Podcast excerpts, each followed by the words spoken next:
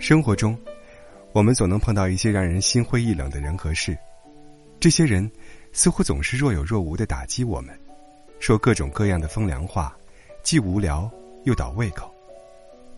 我有一个同学就是这样的人，他曾经这样问过我：“你现在有没有三千块钱一个月啊？”我的工资当然远不止这个数，其实我也跟两个要好的闺蜜说过，相信她也有所耳闻。但他还那样寒碜，不过是认为我没有这个能力罢了。女同学在澳门赌场上班，挣的确实比国内很多同龄人多，可能也就因为如此，她才看不上我。又比如，她知道我在写作，便满怀恶意的问：“你写文章肯定要给钱，人家才会帮你发表吧？”天知道，我写文章是有稿费收入的，好吧？还有很多类似的经历，仿佛在这个女同学眼中，无论我做什么，做的有多好，都是不值一提的。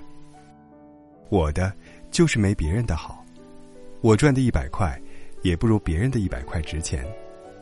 基于此，我从没有主动去搭理过这个女同学。如果接近意味着倒胃口的伤害，我宁愿和她保持着一种安全的短距离。事实上。对那些瞧不上自己的人，我一直都是保持着三不态度，即不主动、不拒绝、不靠近。他过他的，我过我的，无论贫穷富贵，都与彼此无关。也许他会在未来改变对我的看法，但那已经不重要了。我已经不在意他到底怎么看我。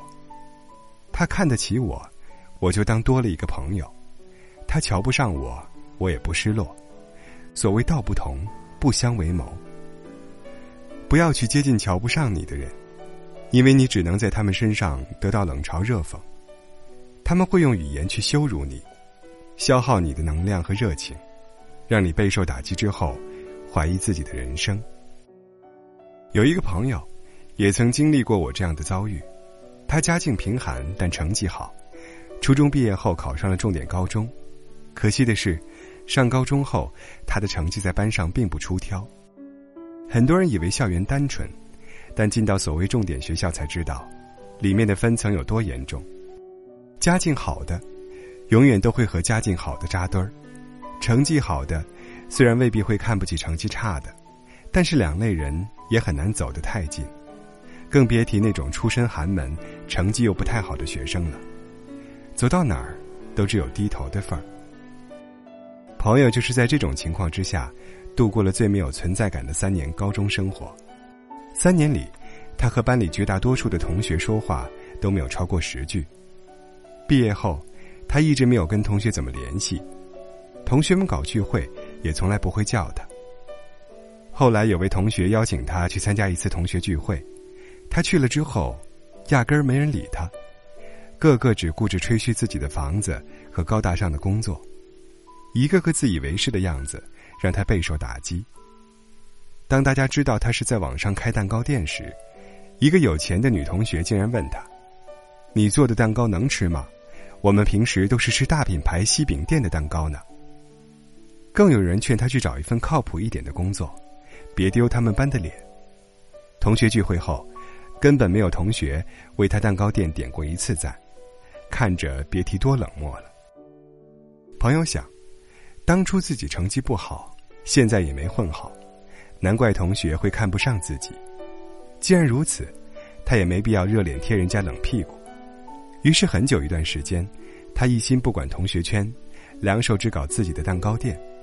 慢慢的，生意越来越好。后来做了自己的美食公众号，月收入比一些工作高大上的同学还要高，在他工作的小城颇有名气。然而，就算这样。朋友依然和同学们保持着不咸不淡的联系。他说：“绝不会因为自己比以前出息了，就特意回去联系旧同学。这样，在某些别有用心的人眼里，免不了有显摆的嫌疑。也正应了那句话：看得起你的人，一直都会站在你的一边；看不上你的人，怎么也会对你心存芥蒂。重要的是，无论别人看不看得上，都与自己无关。”倒不如一切淡然处之，大家保持距离就好。很多人都曾在低谷之时被人冷嘲热讽过，那种滋味真的很难受。有人因此愤恨地说：“等着瞧好了，现在你看不起我，来年我就要你高攀不起。”有人甚至在取得不凡的成绩后，故意在当初看不起自己的人面前，有意无意的炫耀。其实真的很没有必要。我们之所以努力，并不是为了取悦别人，恰恰是因为我们自己要努力，自己要超越自己，根本不需要证明给任何人看。更何况，当初看不起你的人，要么就是段位比你高许多，要么就是层次和你差不多的。前者的成功甩你几条街，除非你真的很出色，不然人家照样还是瞧不起你的。至于那些和你差不多的人，则更加不愿意看到你成功，所以还是会对你冷嘲热讽、嗤之以鼻，把你的进步踩得一文不值。如果你一厢情愿的去靠近这些人，希望能得到他们的支持和鼓励，对不起，我怕你要失望了。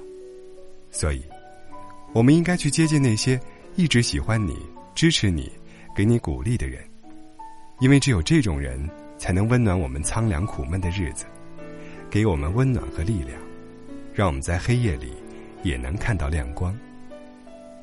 去靠近一个愿意给你正能量的人吧，远离那些瞧不上你的人，好好的修炼自己，让支持你的人不负所望，让看不上你的人。大失所望。成功之路布满荆棘，漫长且艰辛。在到达终点之前，一定要多听听祝福的话，少点接触让自己泄气的人。